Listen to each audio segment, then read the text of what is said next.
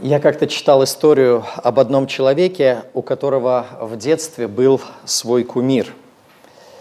Однако его жизнь сложилась так, что когда он вырос, ему довелось познакомиться со своим кумиром вплотную. И вот какое наблюдение он сделал. Чем ближе я к нему приближался, тем меньше он становился в моих глазах. Парадоксальное наблюдение, да? Обычно, когда мы подходим к чему-то, чем ближе мы подходим, тем больше объект становится в наших глазах. А здесь он говорит, чем ближе я к нему приближался, тем меньше он становился в моих глазах. Наверняка вы тоже испытывали что-то подобное. Какие-то люди казались вам великими, недостижимыми, сказочно благородными и безгранично святыми – Однако чем ближе вы их узнавали, тем больше их образ съеживался в ваших глазах до реальных размеров обычного грешного человека. Вы понимали, что они всего лишь люди, подобные вам. Однако не так со Христом. Чем ближе мы к Нему подходим, тем больше Он становится в наших глазах. Чем больше мы узнаем о Христе, и чем больше соприкасаемся с Ним в нашей собственной жизни, тем больше Он в наших глазах растет, постепенно загораживая собой все остальное. Так что весь мир становится песчинкой по сравнению с Ним. Как говорил апостол Павел, «Да и все почитают щитою ради превосходства познания Христа Иисуса Господа моего» Для него я от всего отказался и все почитаю за ссор, чтобы приобрести Христа. Вот насколько более великим был Христос в глазах апостола Павла, более великим, чем все, все остальное, все великие достижения этого мира, все сокровища этого мира, все, что этот мир может пообещать или предложить, все это было как ссор, как мусор – по сравнению с ценностью Иисуса Христа. И вот точно так же, дорогие друзья, должно быть и у нас с вами. Чем больше мы познаем Христа, чем больше смотрим на Него, чем ближе знакомимся с Ним, тем более великим и прекрасным Он должен становиться в наших глазах. Мы сегодня продолжим читать послание к римлянам. Послание к римлянам вы можете уже приготовить, открыть первую главу этого послания. Напомню, что в первых двух стихах – мы с вами увидели Божьего вестника и Божью весть. Божьего вестника апостола Павла, и мы разбирали характеристики Божьего служителя, через которого Бог распространяет Евангелие на земле, созидает свое царство. И мы видели Божью весть, характеристики Божьего Евангелия, чем оно отличается, из чего оно состоит, на чем оно основано – Читая следующие стихи, мы, мы дошли до третьего стиха, будем читать сегодня третий и четвертый стихи, и здесь мы увидим Божьего Сына. Мы видели Божьего Вестника, Божью весть, и теперь увидим Божьего Сына. Давайте прочитаем Римлянам первую главу, третий и четвертый стихи. Это Евангелие о Сыне Своем, который родился от семени Давидова по плоти и открылся Сыном Божьим в силе – по Духу Святыни, через воскресение из мертвых, о Иисусе Христе, Господе нашим. Мне хотелось бы, чтобы сегодня мы внимательно посмотрели на Сына Божьего, чтобы через слова Священного Писания Он вновь был как бы нарисован у нас перед глазами. В этом тексте наш Господь Иисус Христос раскрывается перед нами с трех сторон. Первая характеристика Сына Божьего – он рожден согласно надежным обещаниям. Первая характеристика Сына Божия, которую мы видим в этом тексте, он рожден согласно надежным обещаниям. Посмотрите на третий стих. «О Сыне Своем, который родился от семени Давидова по плоти». Родился от семени Давидова по плоти. Здесь сказано, что Христос родился от семени Давидова. Это означает, что он потомок Давида – Любопытно, что одно из самых частых наименований Христа в Евангелиях – это какое? Сын Давидов. Сын Давидов. Очень часто люди к нему обращались таким образом, и Христос себя называл таким наименованием – сын Давидов. Писание подчеркивает, что Иисус был сыном Давида по плоти. Это указывает на его физическое происхождение, то есть физически, как человек, по своей человеческой природе, он родился от Давида, он произошел от царя Давида. Дело в том, что Иисус был одновременно Богом и человеком. Писание учит, что Иисус Христос – это Бог, который воплотился. Второе лицо Троицы стало человеком, приняв на себя нашу человеческую природу. И так Иисус был одновременно Богом и человеком. И интересно, что вот это видно уже даже из нашего текста. Стих 3 указывает на его человеческую природу, а стих 4 на божественную. В третьем стихе сказано, что он родился от семени Давидова по плоти. В четвертом стихе сказано, что он открылся Сыном Божьим. Родился от семени Давидова по плоти указывает на его человеческую природу и на его происхождение от Бога. А открылся Сыном Божиим указывает на его божественную природу и на происхождение от Бога. Он был не только семенем Давида, но он был и сыном Бога. Был сыном Давида по плоти и сыном Бога по духу. Рождение Иисуса от семени Давидова, как мы здесь прочитали в третьем стихе, родился от семени Давидова по плоти, чрезвычайно важно, потому что это является кульминацией многовековых ожиданий.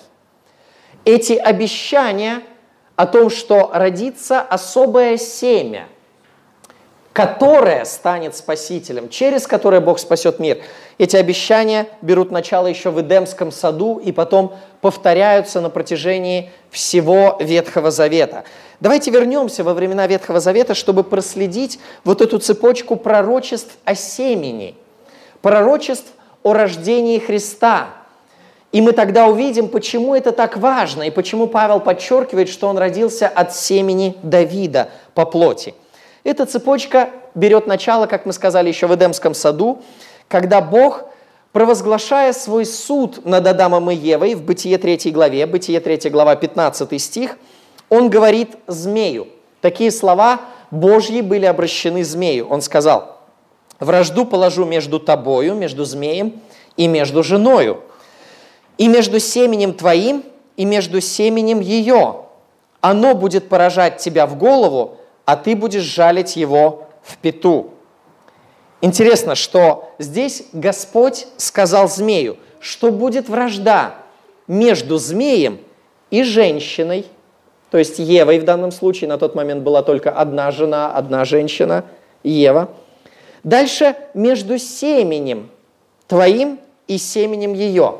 Ну, семя змея – это вроде бы змеиное отродье, да, то есть змейки, которые там плавали, э, плавали или эм, э, ползали, рептилии. Семя ее, семя жены – это вроде бы люди. То есть на первый взгляд может показаться, что здесь просто-напросто речь идет о том, что люди со змеями не будут дружить. И вы хорошо знаете, что мы со змеями не дружим. Да? Если бы здесь поместить несколько змей, то, э, я думаю, большинство женского населения уже стояли бы на стульях и на столах. Вот, а мужское население уже выбежало бы просто, оставив женское население стоять на стульях и на столах. Вот. А, потому что мы не дружим со змеями. Но здесь говорится не просто об этом. Здесь говорится не просто о взаимоотношениях людей и змей. Потому что дальше говорится, что семя жены будет поражать не семя змея, так это было бы сказано, если бы речь шла просто о людях и змеях. Но семя жены будет поразя- поражать тебя, говорит Бог, то есть змея в голову. Независимо от того, сколько поколений пройдет, будет какое-то семя жены, которое поразит змея, то есть поразит сатану, а ты будешь жалить его в пету. То есть в тот момент, когда сатана, змей – когда он укусит это семя женщины в пятку, ну то есть нанесет вроде бы опасную рану, но не смертельную рану, в этот самый момент семя жены, вот это обещанное семя, этот спаситель, поразит сатану, змея в голову. То есть сатана нанесет тяжелую, но не смертельную рану, не окончательную рану, в то время как семя жены сокрушит голову змея. Когда голова у змеи сокрушается, это конец змеи. Так вот, здесь было предсказано еще в Эдемском саду, что некое семя в будущем поразит сатану и тем самым э, вернет все на прежнее место. То есть то проклятие, которое из-за искушения змея сошло на человека, оно будет остановлено.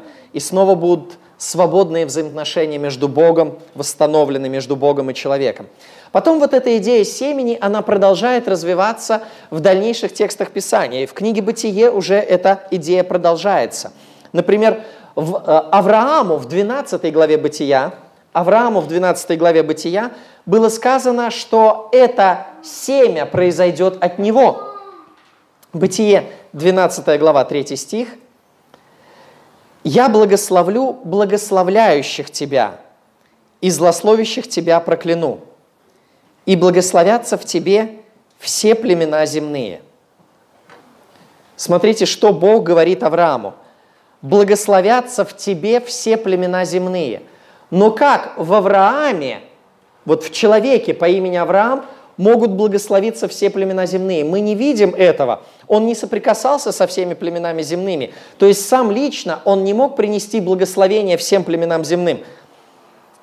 Но имеется в виду тот, кто произойдет из чресл Авраама, семя Авраамова.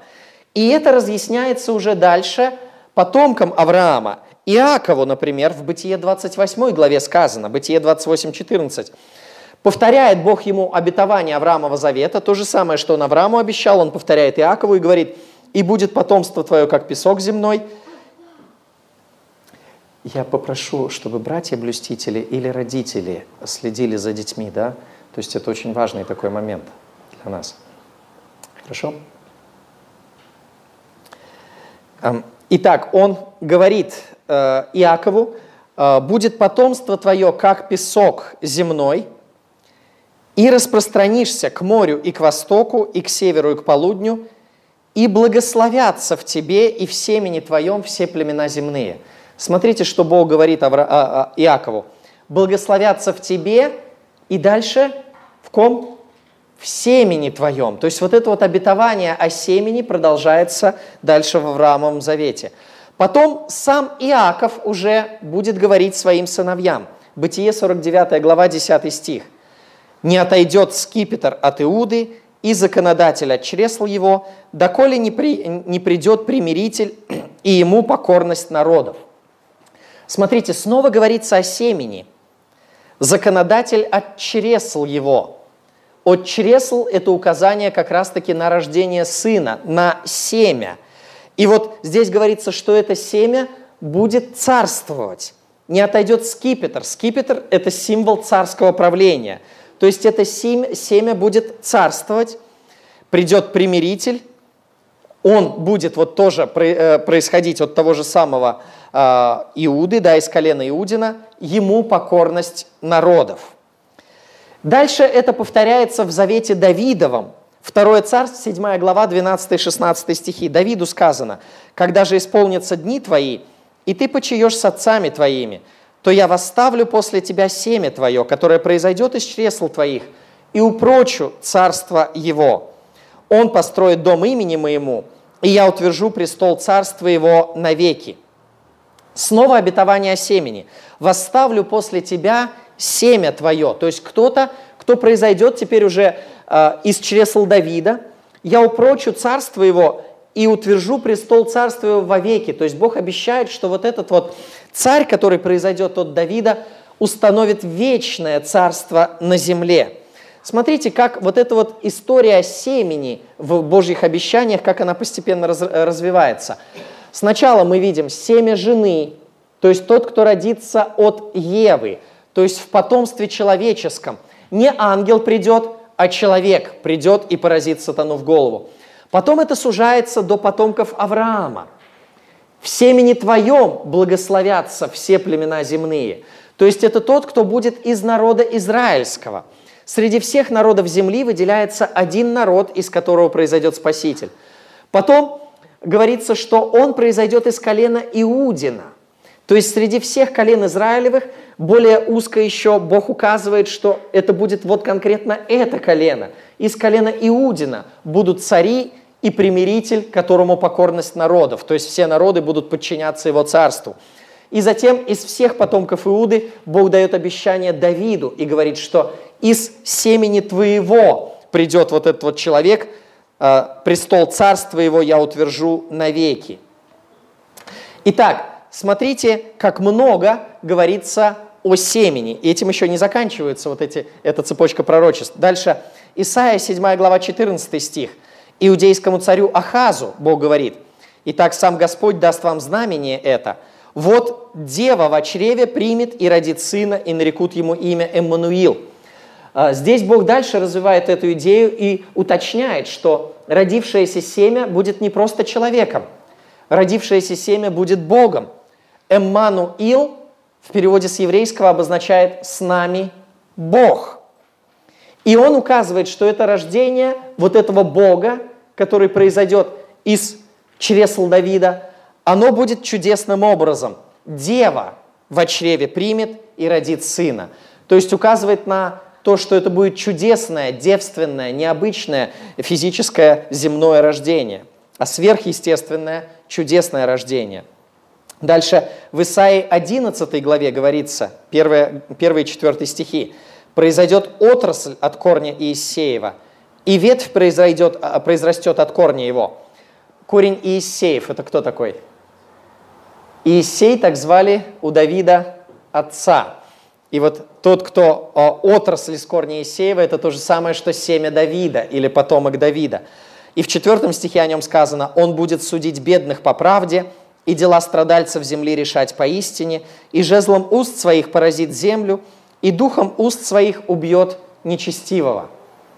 То есть говорится о том, что он будет совершать справедливый суд, и он накажет нечестивых. В той же 11 главе Исаии, в 10 стихе сказано, «И будет в тот день к корню Иисееву, который станет как знамя для народов, обратятся язычники, и покой его будет слава». Снова корень Иисеев, то есть тот, кто произрастает по линии Давида, из семьи Иисея, семя Давидова. Он станет как знамя для всех народов. Это уже указание на Авраама в завет. В семени твоем благословятся все народы земли. Вот он станет как знамя для народов, к нему обратятся язычники, и покой его будет слава говорится, что даже языческие народы придут к этому Спасителю, родившемуся от семени Давида. И, наконец, в Исаии 53 главе эта идея семени достигает кульминации. Исаия 53 глава 2 стих. «Ибо он взошел пред ним, как отпрыск и как росток из сухой земли». Почему такой образ? Отпрыск, росток из сухой земли. Отпрыск – это побег растения. Росток из сухой земли – это то, что вырастает из семени. То есть это фактически развитие той же самой идеи, идеи семени. Корень Иисеев, когда этого мы говорили, отрасль от корня Иисеева. И вот здесь вот же, в Исаии 53 главе, он взошел как отпрыск и как росток из сухой земли. Вот что будет дальше с этим семенем Давидовым – нет в нем ни вида, ни величия. Мы видели его, и не было в нем вида, который привлекал бы нас к нему. Он был презрен и умолен пред людьми, муж скорбей и изведавший болезни, и мы отвращали от него лицо свое. Он был презираем, и мы ни во что ставили его. Но он взял на себя наши немощи и понес наши болезни. А мы думали, что он был поражаем, наказуем и уничижен Богом. Но он изъязвлен был за грехи наши – и мучим за беззаконие наши. Наказание за наше примирение с Богом было на нем, и ранами его мы исцелились. Оказывается, это семя, которое родится от жены, от Авраама, от Иакова, э, от Иуды, от Давида.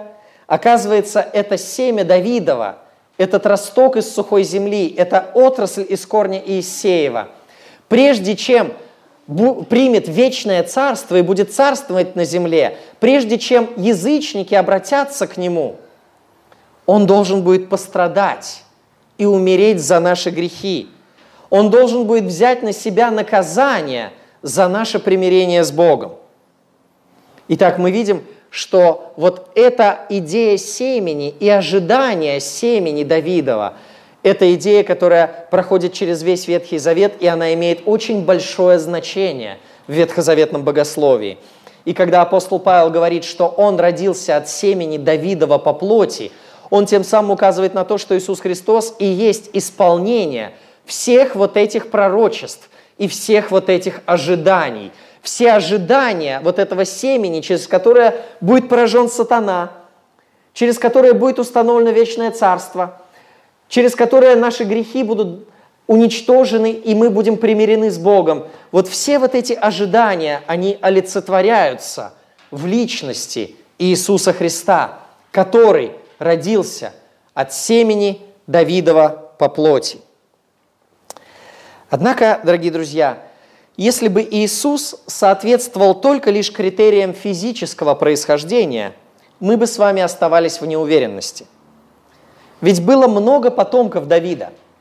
Иисус был не единственным потомком Давида. Так как же узнать, что именно он является этим семенем, а не какой-нибудь его родственник? Или совсем другой человек, являющийся далеким каким-то родственником по линии Давида? У Давида было огромное количество потомков – как узнать, кто именно из всех них является обещанным Спасителем? И апостол Павел отвечает для нас на этот вопрос. Он сообщает, что Христос был не только рожден согласно надежным обещаниям, но и, во-вторых, Христос был узнан согласно надежным признакам. Он был не только рожден согласно надежным обещаниям, но и, во-вторых, он был узнан согласно надежным признакам. Эти признаки описываются для нас в начале 4 стиха. Посмотрите еще раз на 4 стих. «И открылся Сыном Божьим в силе, по духу святыни, через воскресение из мертвых». Открылся, значит, был показан, обозначен, объявлен.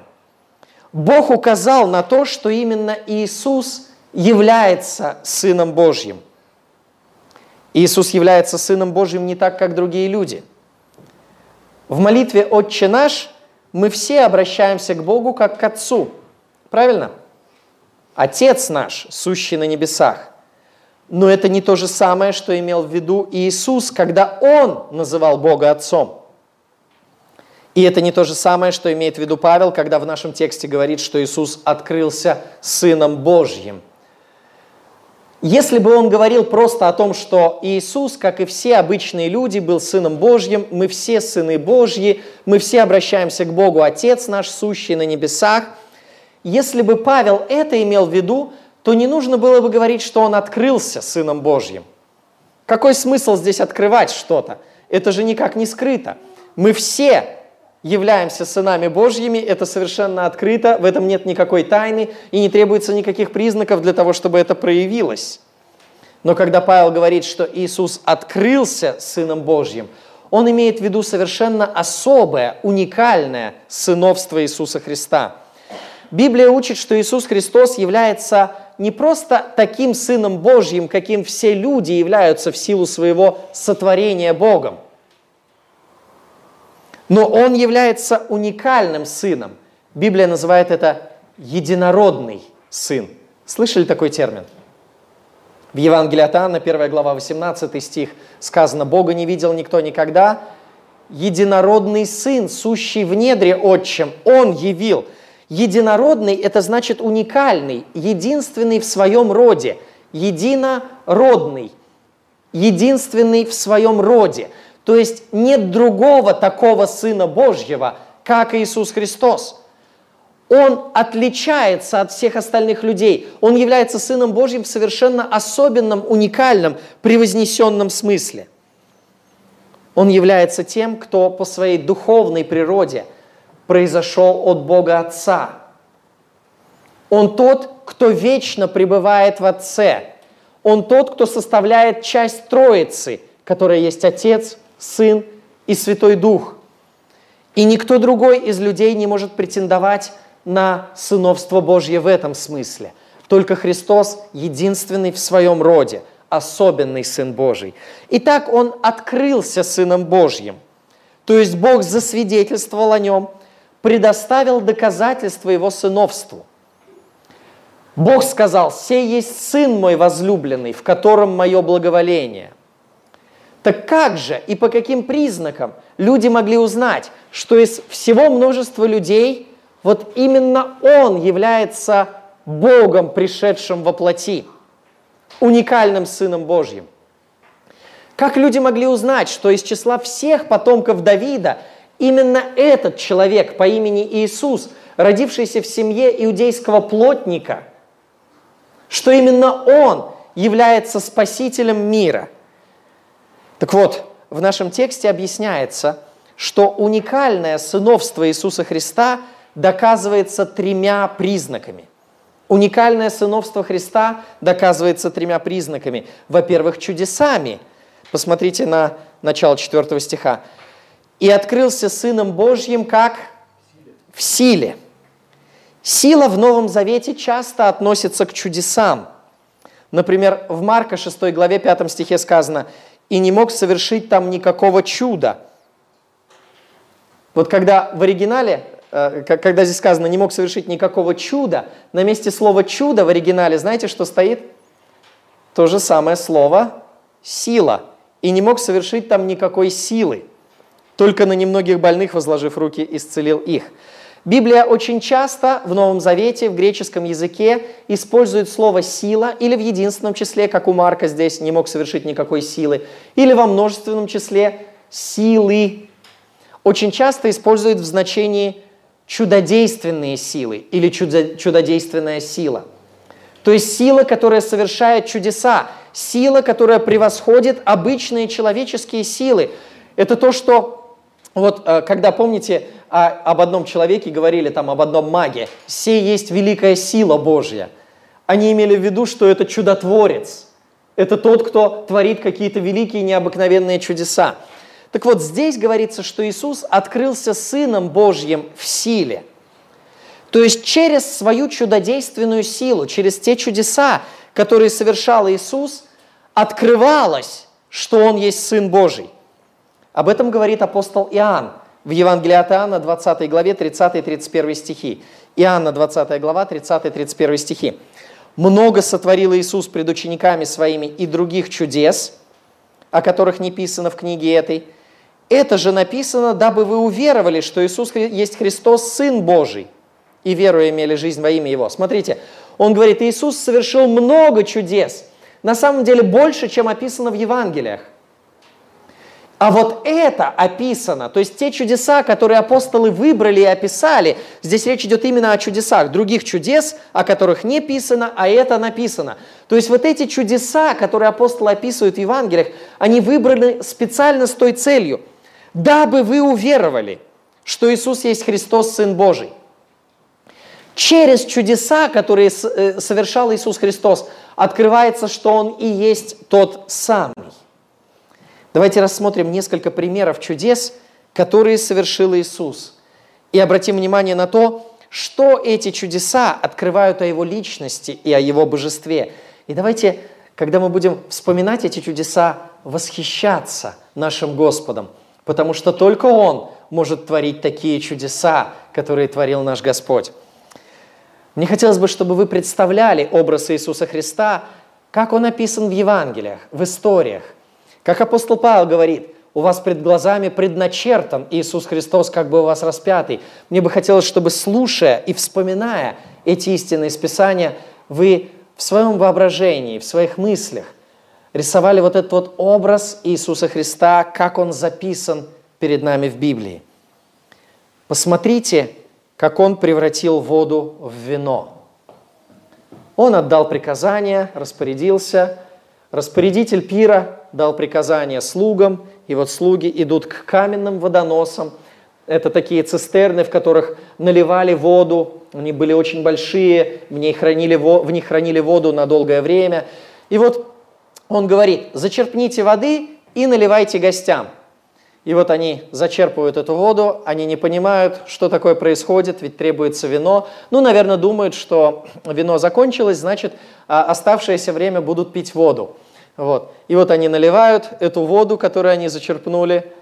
Гости пьют и восхищаются, и говорят, что это за вино? Это какая марка? Я не знаю, они в те времена марки различали вина или нет. Что это такое? Вообще, это же здоровское, это классное вино. Почему ты его до конца оставил? Почему ты его приберег до сели?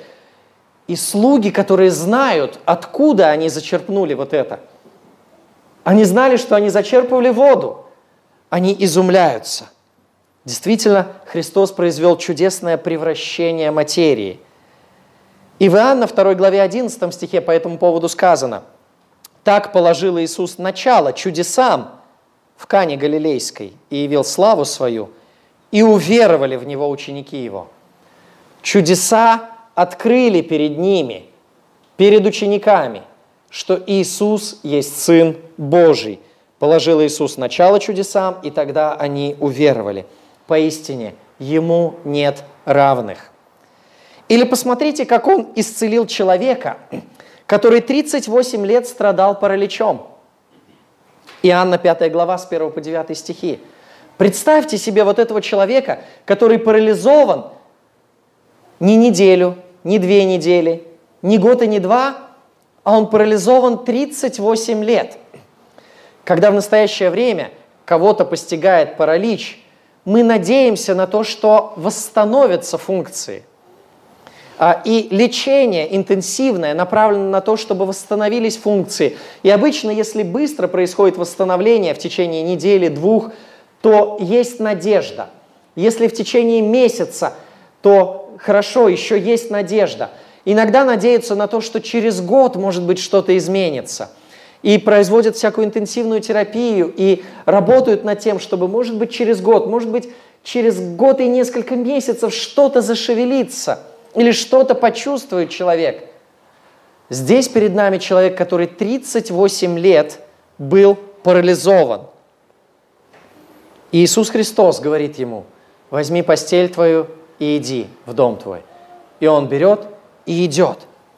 Это великое чудо, это чудесное восстановление тела. Поистине никто другой не мог это сделать. Ему нет равных. И посмотрите, что в связи с этим сказано вслед, сразу же вслед за этой историей. В Иоанна 6 главе 2 стихе. «За ним последовало множество народа, потому что видели чудеса, которые он творил над больными». Вот эти чудеса, которые совершал Иисус Христос, свидетельствовали о том, что Он есть Сын Божий. Или посмотрите, как Он умножил хлеб и рыбу, умножил пищу. Это описано в 6 главе Евангелия от Анна, в следующих стихах. Люди, собрались огромное количество людей, 5 тысяч человек, не считая женщин и детей. То есть там еще большее число людей было собрано, много тысяч. И вот приносят пять хлебов и две рыбки – всего лишь пять кусков хлеба. Мы не знаем, какие, какого размера были эти хлебы, но явно этого недостаточно на пять тысяч человек. Ну, может быть, это достаточно на пять человек, каждому по хлебу. Ну, может быть, на 50 человек, если каждый по чуть-чуть, по крошке от этого хлеба отломит. Две рыбки и на 50 не разделишь. А тут 5 тысяч человек. И они все едят, и еда не заканчивается, и они насыщаются – и потом у них остаются еще остатки, и этих остатков оказывается больше, чем в начале было еды. Поистине, Христос совершил чудесное умножение материи, явив свою божественную силу. Ему нет равных, нет никого, кто мог бы творить такие чудеса. И как на это отреагировали люди? Иоанна 6,14. Тогда люди, видевшие чудо, сотворенное Иисусом, сказали, это истинно тот пророк, которому должно прийти в мир – Пророк, которому должно прийти в мир, это Мессия, это Спаситель. Это пророк, обещанный еще Моисеем, что придет пророк, подобный мне. И вот люди, видевшие чудо, сказали, это Мессия. Или посмотрите, как он исцелил слепорожденного, Иоанна 9 глава. Это человек, который не просто в результате болезни утратил зрение, но он родился слепым. Он никогда не видел света, у него никогда не было зрения. Его э, глаза никогда не работали, его глазные нервы никогда не функционировали, в его головном мозгу не развились эти центры, которые отвечают за э, то, чтобы обрабатывать зрительную информацию. И вдруг Христос исцеляет этого человека одномоментно, и он начинает сразу же видеть. Как он отреагировал на это? Иоанна 9:38. Он же, слепорожденный, сказал, «Верую, Господи!» И поклонился Ему. Увидев это чудо, он уверовал. Поистине Христу нет равных в Его чудесах. Или посмотрите, как Он воскрешал людей. Он воскресил сына Наинской вдовы, Луки 7 глава. Он воскресил дочь Иаира, Луки 8 глава. Он воскресил Лазаря, Иоанна 11 глава, и продемонстрировал тем самым чудесную победу над смертью. Ему нет равных, нет никого, кто мог бы воскрешать людей. Все эти люди, которые сегодня претендуют на это, обманщики, лжецы, устраивают театрализованные представления. Очень обидно и печально. Но Христос на самом деле воскрешал людей. Ему нет равных. И вот эта его сила свидетельствовала о том, что он необычный человек. А, вслед за воскрешением Лазаря в Иоанна 11.45 сказано, «Тогда многие из иудеев, пришедших к Марии, видевших, что сотворил Иисус, уверовали в Него». То есть, увидев вот эту силу чудес, которые творил Иисус, они понимали, что это есть Мессия. Дорогие друзья, действительно, чудодейственные силы – открыли Иисуса Христа как Сына Божия. И Никодим сказал об этом так. Никодим, 3, э, Иоанна, 3 глава, 2 стих. Никодим говорит, «Рави, мы знаем, что ты учитель, пришедший от Бога. На каком основании? Ибо таких чудес, которые ты творишь, никто не может творить, если не будет с ним Бог». Итак, чудеса открыли Иисуса как Сына Божия, но не только чудеса. Во-вторых, сыновство Христа доказывается Его святостью – Сыновство Христа доказывается его святостью. Он открылся Сыном Божьим не только в силе, но и, как дальше сказано в нашем тексте, Римлянам 1.4? По духу святыни. По духу святыни. Дух святыни – это достаточно редкое выражение. Оно больше нигде не встречается во всем Новом Завете, и даже э, нигде ни в какой другой греч, греческой литературе, то есть в другой литературе на древнегреческом языке больше нигде не встречается вот это выражение «дух святыни». Поскольку это такое редкое выражение, возникают вопросы о его значении. Некоторые толкователи считают, что это выражение говорит о Духе Святом. Но мне ближе другая точка зрения. Дело в том, что греческое слово, которое переведено здесь как «святыня», кроме этого стиха встречается еще два раза – я сказал, что дух святыни нигде больше не встречается, но слово «святыня» еще два раза встречается, и в обоих случаях оно относится не к Богу, а к людям. А выражение «дух святой», да, оно относится к людям, к святости людей, к практической святости. А выражение «дух святой», встречающееся в Новом Завете как минимум 95 раз, ни в одном другом случае не передается такими словами – который мы находим в Римлянам 1.4. Нигде больше. 95 раз, как минимум, употребляется фраза «Дух Святой», но нигде больше он не называется «Дух Святыни». В связи, с этим, в связи с этим я полагаю, что наиболее логично считать, что речь идет о святой жизни Иисуса Христа. Дух святыни – это дух Его личной святости. Итак, второй признак, по которому Иисус узнается как Сын Божий, это дух святости, характеризовавший всю Его жизнь. Ветхий Завет предсказывал, что Господь придет судить свой народ праведным судом. А если Он будет судить народ праведным судом, это значит, что сам Он должен быть абсолютно праведным. Позвольте напомнить вам о некоторых примерах Духа Святости Иисуса Христа, которые мы находим в Евангелиях.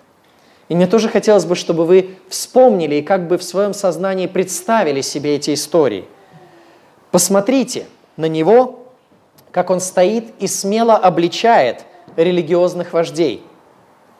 В те времена, когда люди точно так же, как и сейчас, боялись что-то сказать против авторитетных людей, потому что это чревато последствиями. В те времена это было ничуть не менее чревато последствиями. Наоборот, суд власть имеющие могли бы совершить гораздо быстрее – они могли бы на месте человека убить мечом. Однако Христос смело обличает книжников и фарисеев и говорит, горе вам, книжники и фарисеи лицемеры. Это проявление его духа святости. Ему нет равных. Посмотрите, как он был милостив и добр к мытарям и грешникам. Его называли даже другом мытарей и грешников.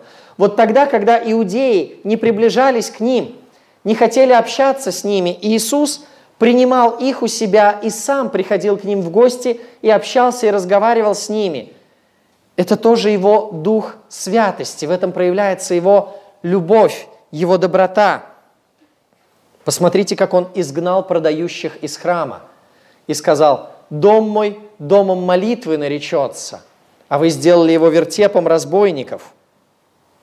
Это дух святости.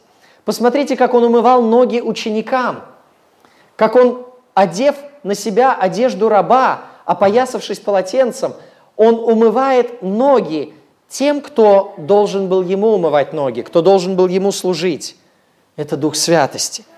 Посмотрите, как он молчит перед Иродом. Ирод, увидев Иисуса, обрадовался, потому что желал видеть его, хотел увидеть от него какое-нибудь чудо. Ирод предлагал ему многие вопросы, но Иисус ничего не отвечает ему, потому что он знает, что любой его ответ будет использован неправильно, не по назначению. Это дух его святости. Посмотрите, как он кротко отвечает Понтию Пилату, римскому правителю – Пилат говорит ему, мне ли не отвечаешь? Не знаешь ли, что я имею власть распять тебя и власть имею отпустить тебя?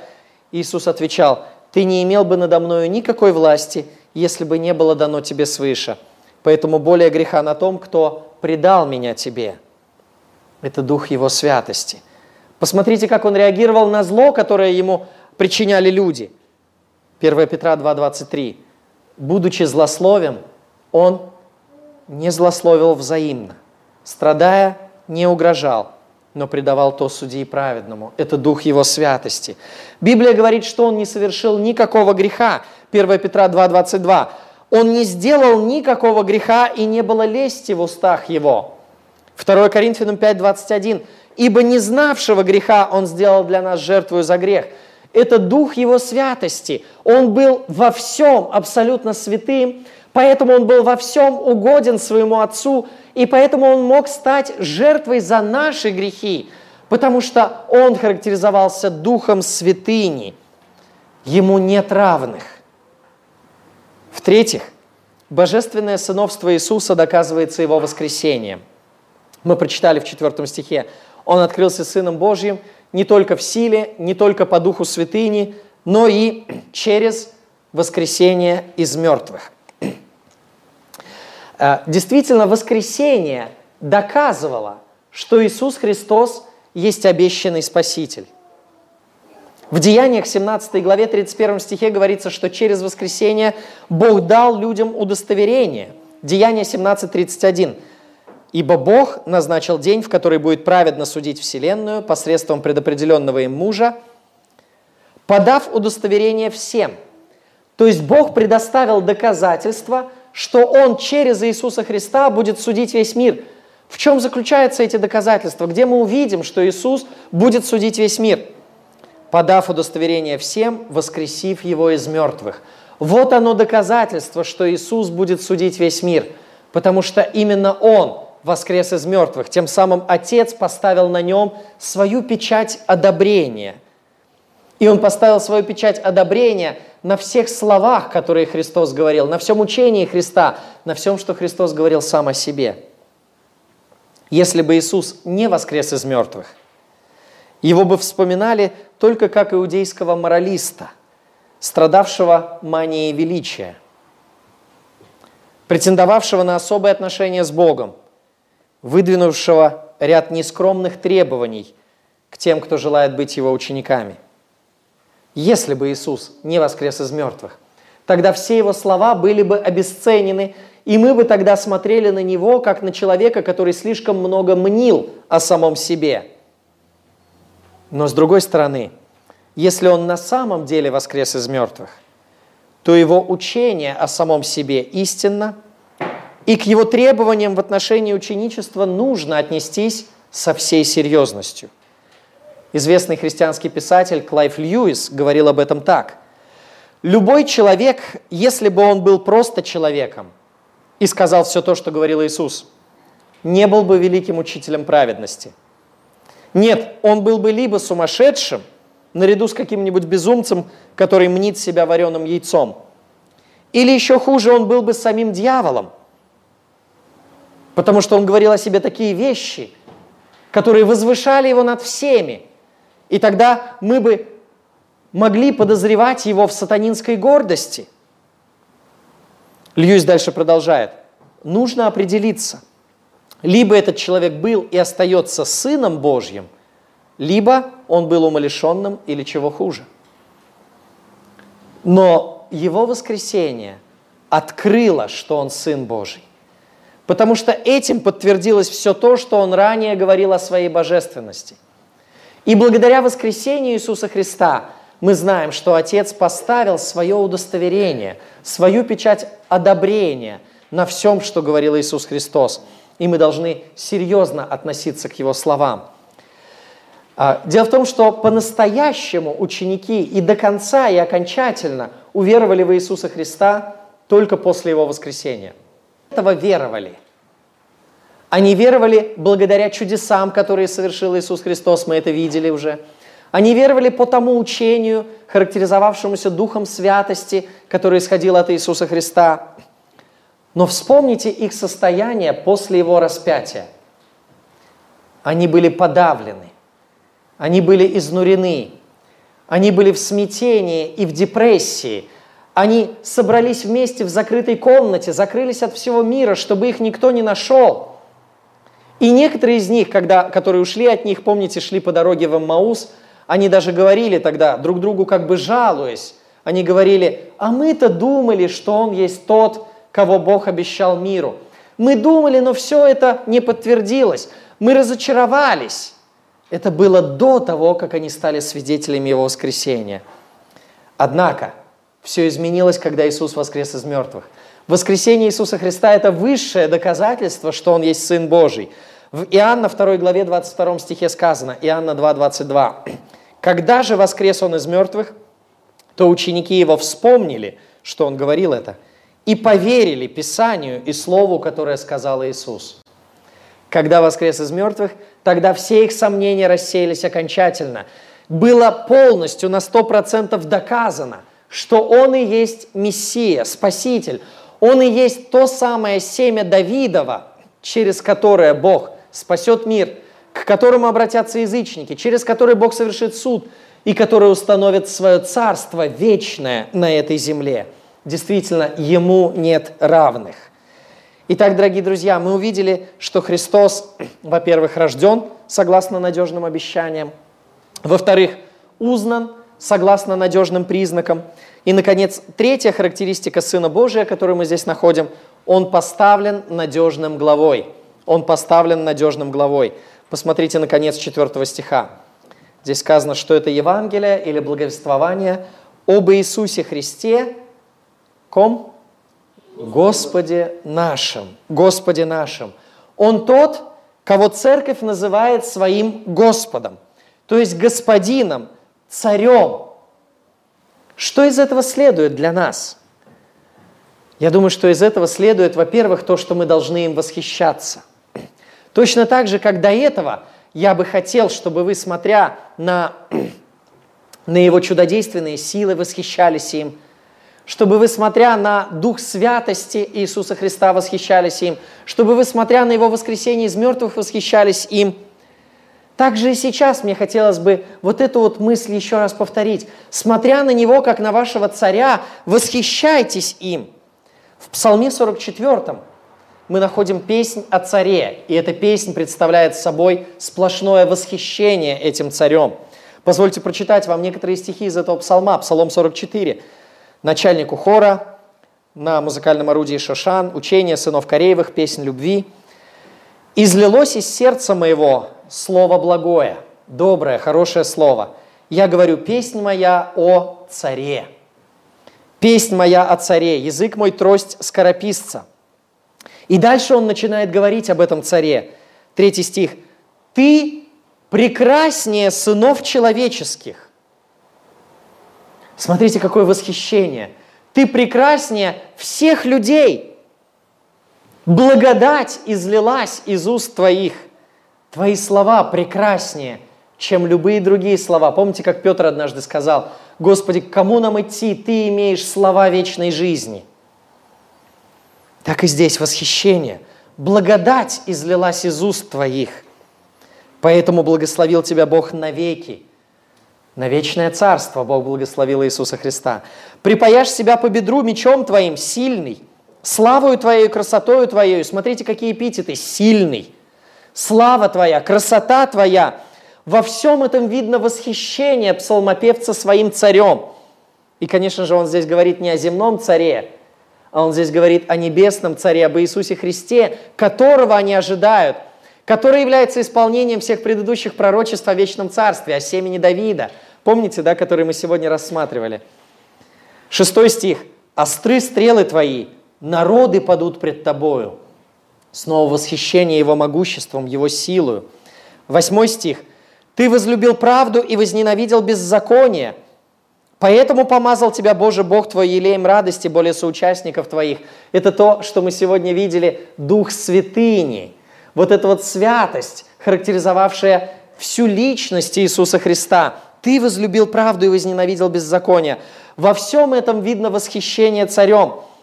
А, и потом посмотрите на 16 стих. Я, конечно, много пропускаю просто из-за недостатка времени, но 16 стих в этом псалме – приводится с весельем и ликованием, входит в чертог царя. Атмосфера соприкосновения с этим царем – это атмосфера праздника. Приводится с весельем и ликованием. Дорогие друзья, если мы смотрим на нашего царя, если мы видим его, каков он есть, и если мы действительно восхищаемся им, то наши сердца будут наполняться весельем и ликованием. Мы будем прославлять его, и мы будем радоваться, что мы рядом с ним – что мы в его, среди его подданных, мы в его когорте, мы в его дворе, мы его последователи, его ученики, и, он даже, и мы даже те, кого он называет своими братьями, верующих в него, он называет своими братьями. Дорогие друзья, конечно же, мы будем радоваться и веселиться тому, что мы причастны к такому великому, прекрасному, святому, чудесному, сильному царю, который будет царствовать над всей землей. В связи с этим позвольте спросить вас, восхищаетесь ли вы вашим царем? Познаете ли вы его через Писание так, чтобы восхищаться им? И еще один вопрос. Подчиняетесь ли вы своему царю? Когда люди исполняли повеление царя, они получали за это награду.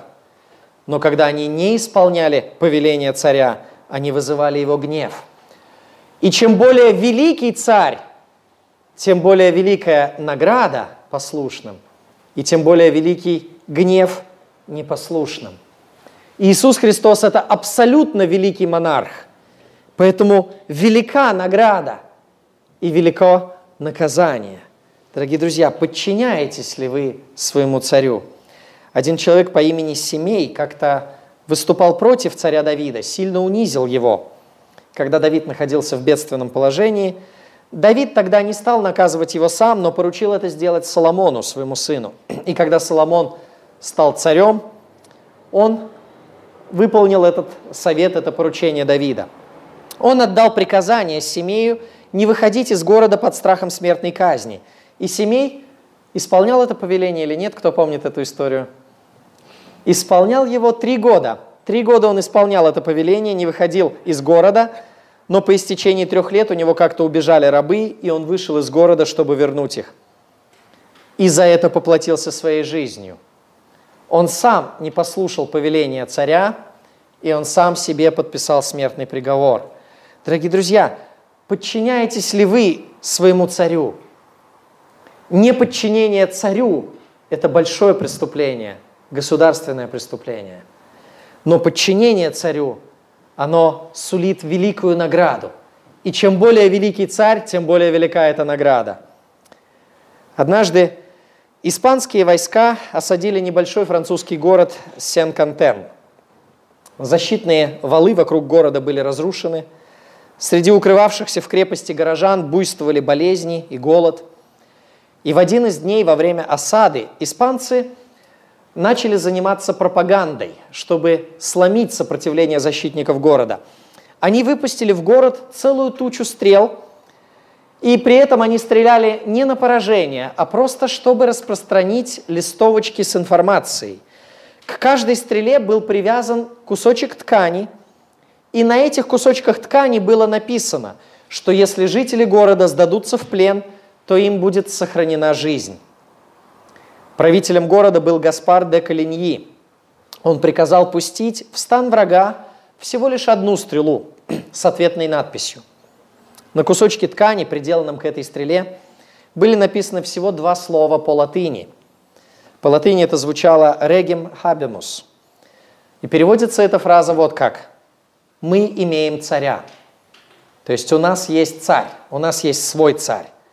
Таким был ответ этого человека на обещание врага. Дорогие друзья, если сатана сулит вам счастье вне Бога, Пусть вашим ответом будут такие же слова. Мы имеем царя. У нас есть наш царь, Иисус Христос. Перед ним мы дадим отчет. И из его рук мы примем награду за послушание нашему великому царю. Итак, дорогие друзья, мы сегодня с вами увидели, что Иисус Христос рожден согласно надежным обещаниям. Мы проследили с вами вот это обетование о семени, которое идет от Евы, от Эдемского сада, до Давида и после Давида уже у пророков, у Исаии. Мы с вами увидели, что Христос, во-вторых, узнан согласно надежным признакам. Он узнан через свои чудеса, через свою святость и через воскресение из мертвых. И, наконец, мы увидели, что Иисус поставлен надежным главой. Он является нашим царем, нашим Господом.